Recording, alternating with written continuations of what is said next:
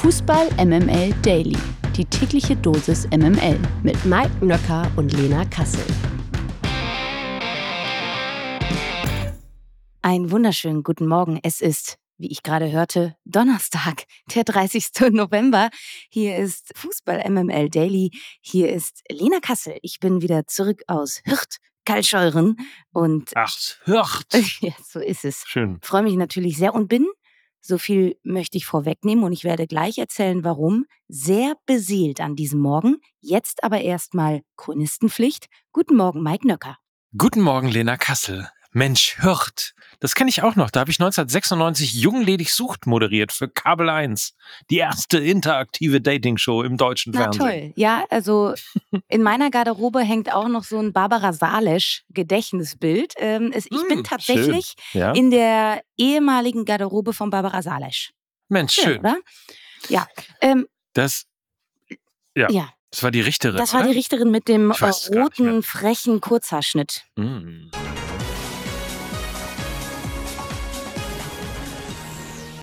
Sag mal, warum bist du beseelt? Naja, gestern war ja für viele, also für mich zumindest, ein Tag, wo Weihnachten und Ostern zusammengefallen ist, denn es gab den Spotify-Jahresrückblick. Ja, toll. Und wir wurden natürlich selbstverständlich in zahlreichen Jahresrückblicken gecheckt, ja, weil sehr viele Menschen anscheinend diesen Podcast hören. Also Mike, ich glaube, wir sollten mal anfangen, das hier ein bisschen professioneller und ein bisschen strukturierter zu machen, weil den hören tatsächlich Leute ist mir dann gestern aufgefallen. Und die sind ganz Ja. süß und haben sich bedankt und Daily am Morgen vertreibt Kummer und Sorgen und so weiter und so fort. Also toll. Ja, ich war auch in der Tat total beeindruckt. Vielen Dank an alle, die das schon geschrieben und gepostet und sonst wie mit netten Kommentaren versehen haben. Also in der Tat, du hast völlig recht. Total süß. Und bei vielen sind wir wirklich auf Platz eins, also die dann auch tolle Podcasts so an zwei, drei und vier haben. Aber es gibt einige, die wirklich offensichtlich jeden Morgen Daily hören und dafür äh, vielen Dank. Ja, und dafür stehen wir auch mit unserem Namen. Das ist wichtig für die Gehirn- und Nervenzellen Ihres Babys. Dafür stehe ich mit meinem Namen. Dann gehen wir mal rein in eine neue Champions League-Analyse. So ist es. MML International. Also wir fangen ja an. Wir haben zwei deutsche Spiele gehabt. FC Bayern München gegen den FC Kopenhagen. Da ist nicht so wahnsinnig viel passiert. Braga gegen Union. Also man kann schon mal vorwegnehmen, beide Spiele sind unentschieden ausgegangen. Beim FC Bayern ist das insofern ein totaler Skandal, weil es, glaube ich, nach dem 16. oder 17. Heimspiel in der Gruppenphase zum ersten Mal keinen Sieg gegeben hat.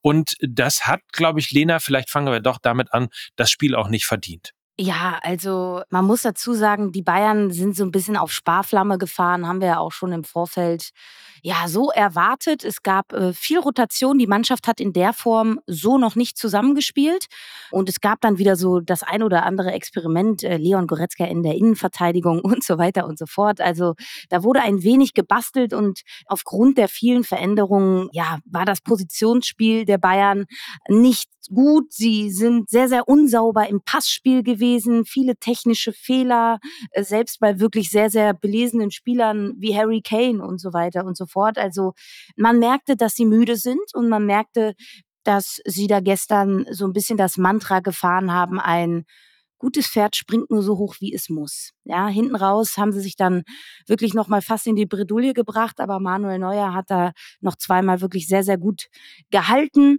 und äh, somit diesen einen Punkt festgehalten. Und ja, es war unglamourös. Es war aber natürlich auch, und das gehört leider auch zur Wahrheit, eine Chance für die Spieler, die normalerweise nicht so viel spielen, ne? wie eben Mathis Thiel, Thomas Müller, Serge Gnabry und so weiter und so fort. Und da kam dann einfach zu wenig, meiner Meinung nach. Man hätte ja durchaus auch zu Hause jetzt die Chance nutzen können, um sich ein bisschen mehr in den Fokus von Thomas Tuchel zu spielen. Und das ist so ein bisschen ausgeblieben, meiner Meinung nach.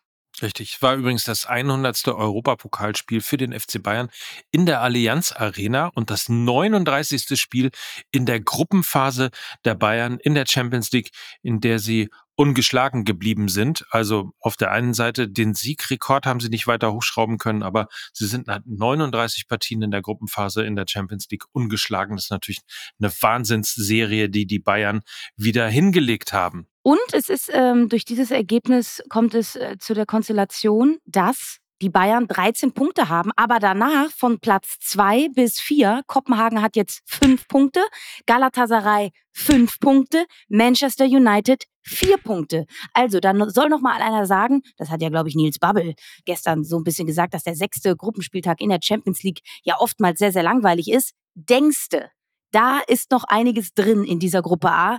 Also für alle drei weiteren Mannschaften in dieser Gruppe noch tatsächlich alles möglich.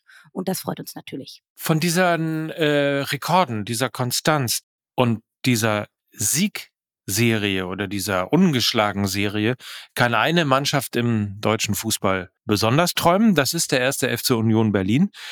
Und ich sag mal so, also sie spielten in Portugal bei Braga, hat man übrigens äh, bei allen Spielen, die in Portugal stattgefunden haben, am Regen festgestellt.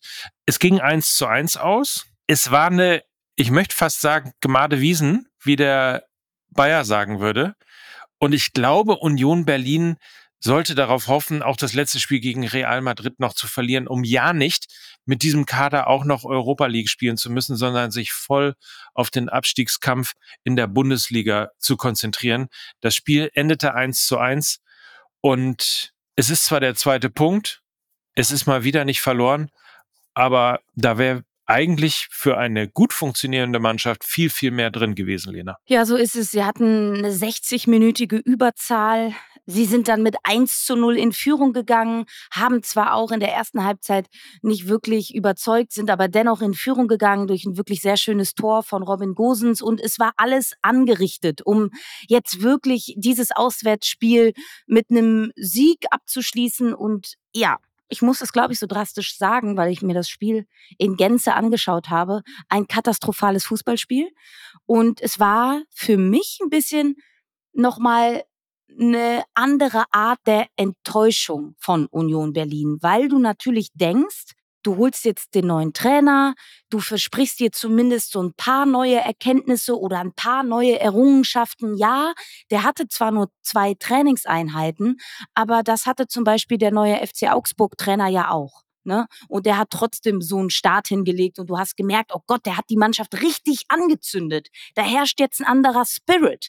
Ja, beim FC Augsburg war die Ausgangslage noch eine andere, weil sie eben nicht diese 15 Pflichtspielniederlagen in Serie irgendwie in den Knochen hatten.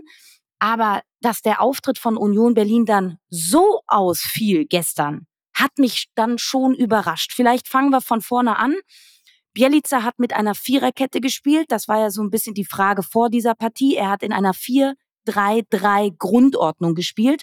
Und dann kam es eben zu der Konstellation, dass die Außenverteidiger in der Viererkette Jérôme Roussillon auf der linken Seite, also nicht Robin Gosens, der hat nämlich als linker Außenstürmer gespielt und auf der rechten Seite hat Juranovic hinten verteidigt und vor ihm hat als rechter Außenstürmer Kevin Volland gespielt und als zentraler Mittelfeldstürmer Kevin Behrens. Also eine komplett neue Grundformation, aber eben auch Spieler auf komplett neuen Positionen, die sie so relativ lange nicht mehr gespielt haben. Und das hat nicht so ganz so gut funktioniert. Also ich habe ja gehofft, äh, nach der Ansprache von Bielica in der Pressekonferenz, dass wir ein höher stehendes Union Berlin sehen, dass wir ein höher pressendes Union Berlin sehen. Und sie haben selbst, als sie in Überzahl waren, nicht angefangen, Braga, die eine sehr, sehr schlechte Defensive haben, mal unter Druck zu setzen vorne. Sie waren sehr, sehr passiv, sie haben sehr, sehr tief gestanden. Obwohl sie in Überzahl waren, hatten sie keine Spielkontrolle. Braga war sogar die bessere Mannschaft in der zweiten Halbzeit. Und herausgekommen sind auch nur sechs Torschüsse von Union Berlin. Also das ist in Summe einfach zu wenig gewesen. Ich glaube, blutleerer Auftritt wäre ein bisschen zu drastisch, aber es hat diese Temperatur zumindest, glaube ich, in der Bewertung jetzt. Bielica wird sehr, sehr, sehr viel Arbeit haben.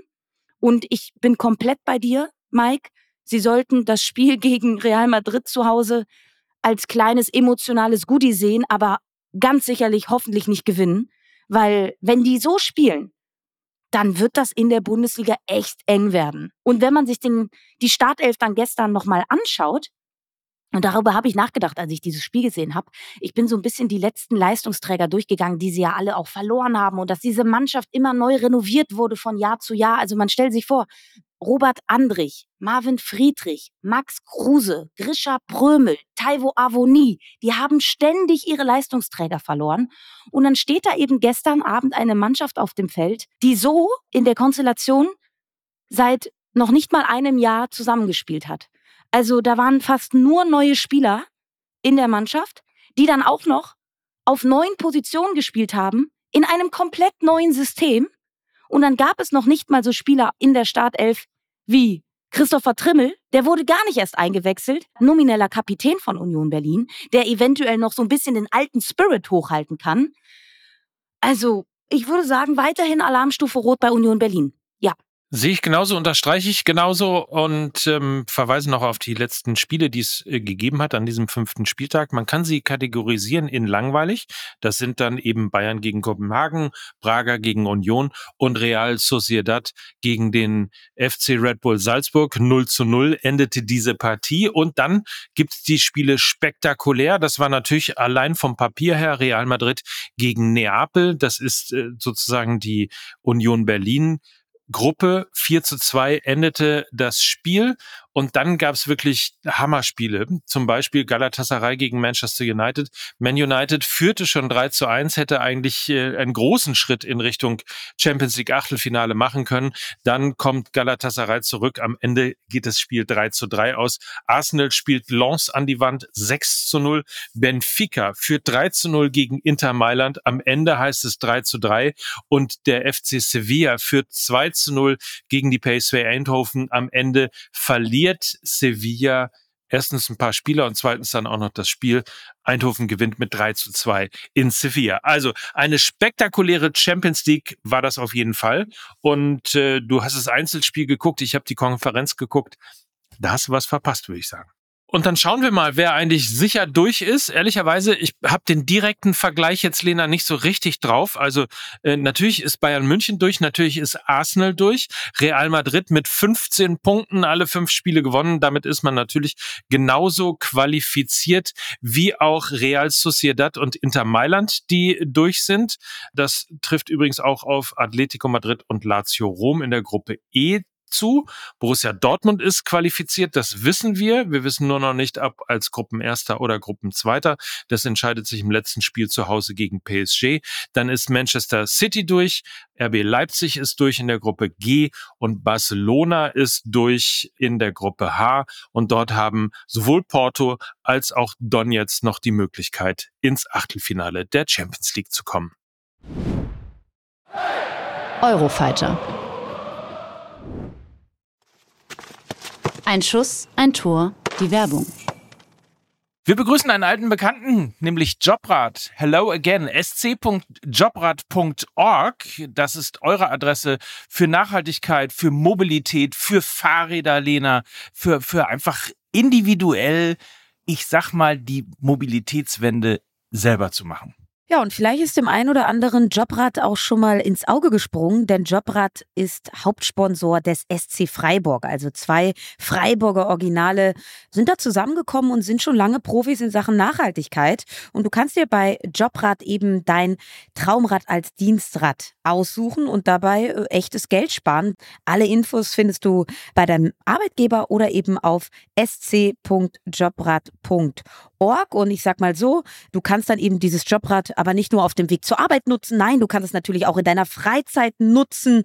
Du kannst damit irgendwie deine Gesundheit auf Vordermann bringen, du kannst dich fitter machen, Ausdauertraining, ins Stadion fahren. Ins Stadion fahren und ich sag mal so, Na? wir haben ja schon das ein oder andere Mal hier über Christian Streich gesprochen. Ich habe gesagt, er ist so ein bisschen der glitzernde Panini Sticker in der Trainerwelt des modernen Fußballs und er ist auch Vorreiter in Sachen Nachhaltigkeit, denn er nutzt sein Fahrrad Jobrad ziemlich häufig, nicht nur um irgendwie zum Training zu fahren, sondern tatsächlich nimmt er das auch teilweise mit auf Auswärtsfahrten, um dann irgendwie ja die jeweilige Stadt dann mit dem Rad zu erkunden. Also auch Christian Streich ist in dieser Sache Vorreiter und wir unterstützen natürlich die Mobilitätswende und das Thema Nachhaltigkeit und deshalb freuen wir uns sehr, dass Jobrad unser neuer Partner ist und von daher fühlt euch animiert dazu, da einfach mal vorbeizuschauen auf sc.jobrad.org oder informiert euch einfach bei eurem Arbeitgeber, ob sie vielleicht auch sowas anbieten wie Jobrad und dann könnt ihr euch eben ja bis zu 40 Prozent günstiger als eben ein Fahrrad zu kaufen, einfach ein Fahrrad leasen.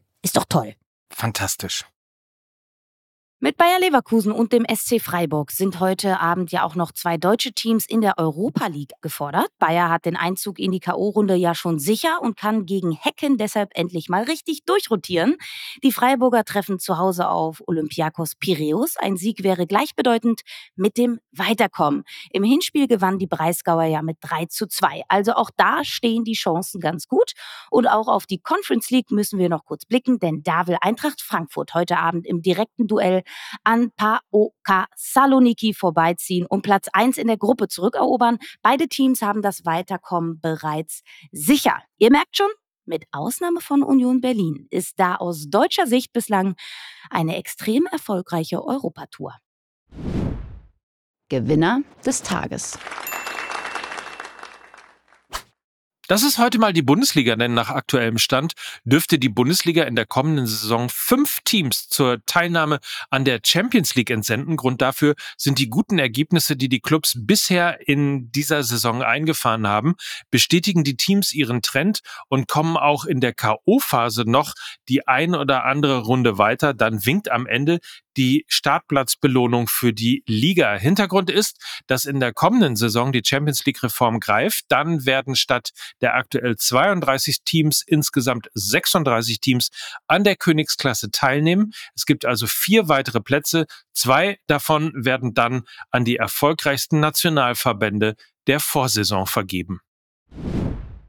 Auch das noch. Da läuft schon seit Jahren beschissen auf Schalke, um mal Ruhrpott-Sprache hier mit reinzubringen. Und jetzt auch noch das. Angeblich will Clemens Tönjes das Ruder bei den Königsblauen wieder an sich reißen. Wie die Sportbild berichtet, stellt Tönjes den Königsblauen eine massive finanzielle Unterstützung in Aussicht. Allerdings seien daran Bedingungen geknüpft. Aufsichtsratschef Axel Hefer, der Vorstandsvorsitzende Matthias Tillmann und Sportdirektor André Hechelmann müssten demnach gehen. Stattdessen wolle der 67-jährige Oliver Runert als neuen starken Mann für sportliche Fragen installieren. Tönnies stehe mit dem aktuellen Sportchef von Union Berlin in Kontakt. Dieser sei grundsätzlich einem Engagement auf Schalke nicht abgeneigt. Ich äh, schalte jetzt in die Kategorie Hassen Kassel. ähm, ich nehme an, deine, deine Gedanken dazu sind jetzt nicht einerseits andererseits, oder? Oh doch. Also ich ja? glaube, als Schalker ist man mittlerweile so verzweifelt, dass man da selbst den Deal mit, mit dem Teufel eingehen würde. Weil Schalke benötigt natürlich nicht nur massive finanzielle Unterstützung, nein, Schalke benötigt Kompetenz auf entscheidenden Positionen. Und Oliver Runert hat diese, er kennt Schalke, war ja von 2008 bis 2011 auf Schalke schon tätig in unterschiedlichster Funktion, ist wirklich ein guter Mann. Aber ich glaube, dieser Deal mit Tönnies, ist dann ja schon eine ähnliche Erpressung wie beim HSV mit Kühne. Ich glaube, auf sowas darfst du dich eigentlich nicht einlassen, weil du dich dann eben an einen Geldgeber verkaufst, der dann sicherlich auch beim Tagesgeschäft ein bisschen mitreden möchte. Das ist ja mittlerweile auch im Profifußball ein beliebtes und gängiges Erfolgsmodell. Gerne mal bei Hertha BSC und 1860 München nachfragen, wie das so gelaufen ist.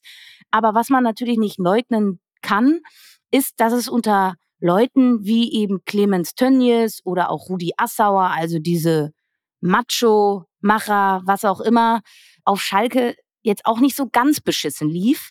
Manch einer sagt aber jetzt auch, dass Schalke erst jetzt im totalen Chaos ist, weil eben Tönnies dafür die Weichen gestellt hat. In seiner, in seiner Zeit zumindest gab es einen enormen Anstieg an Schulden. Das kann man auch nicht wegdiskutieren. Dann sportlich ging es so ein bisschen bergab mit dem Wechsel von Heidel für Held und, und dann kam eben dieser hohe Schuldenstand dazu und dann auch noch Corona und dann ja, nahm äh, die Katastrophe so seinen Lauf. Ähm, also Um ganz ehrlich zu sein, Runert ja, wäre, glaube ich, jemand, der Schalke sanieren könnte. Aber der Preis Tönnies und die damit einhergehende Abhängigkeit, die ist, glaube ich, einfach zu hoch. Ich persönlich versuche ja immer die ganze Zeit noch Raphael Brinker zu überreden, Vorstandsvorsitzender von Schalke 04 zu werden. Allein schon deshalb, äh, damit er aufhört, Wahlkampf für Olaf Scholz zu machen. Aber ich arbeite da noch dran. Viel Glück. Danke. Darüber wird zu reden sein. Präsident Bernd Neuendorf hat eine Positionierung des DFB bezüglich der umstrittenen Bewerbung Saudi-Arabiens für die WM 2034 angekündigt. Man werde vorab mit Vertretern aus unterschiedlichen Bereichen über die Situation in Saudi-Arabien beraten, sagte Neuendorf der Sportschau. Außerdem werde man die Bewerbungsunterlagen unter anderem im Hinblick auf das Thema Menschenrechte prüfen. Dies auch vor dem Hintergrund der Tatsache, dass die FIFA selbst sich in ihren Statuten zur Einhaltung der Menschenrechte und deren deren Schutz verpflichtet und das Thema Menschenrechte Teil der Vergabekriterien ist. Ja, was sind denn deine Erwartungen, Mike, äh, an den lieben Herrn Neuendorf und den DFB in Bezug auf die WM in Saudi-Arabien? Man merkt schon mal äh, eins, um einen alten MML-Witz zu machen, ähm, der DFB ist in Bezug auf Saudi-Arabien total zerrissen.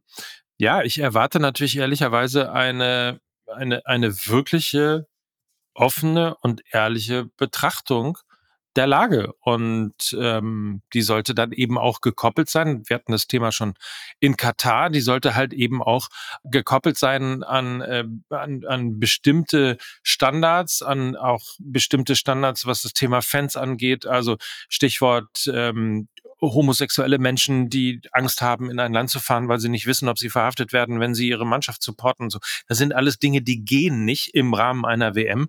Und ähm, sollte der DFB da fündig werden und das Gefühl haben, dass die Einhaltung der Menschenrechte und die, der persönliche Schutz eines jeden Einzelnen nicht gewährleistet ist, dann kann aus meiner Sicht der DFB nicht für Saudi-Arabien stimmen für die WM 2034. Verlierer des Tages.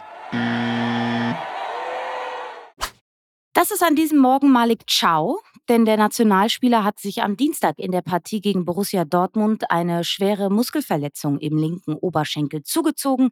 Wie lange der Innenverteidiger des AC Milan fehlen wird, ist noch unklar. Italienische Medien berichteten aber, dass Ciao etwa zwei Monate ausfallen könnte. Wir wünschen selbstverständlich eine schnelle Genesung. Ist ja klar. Und verkneifen uns jetzt Ciao-Witze. Wir sagen auf Wiedersehen.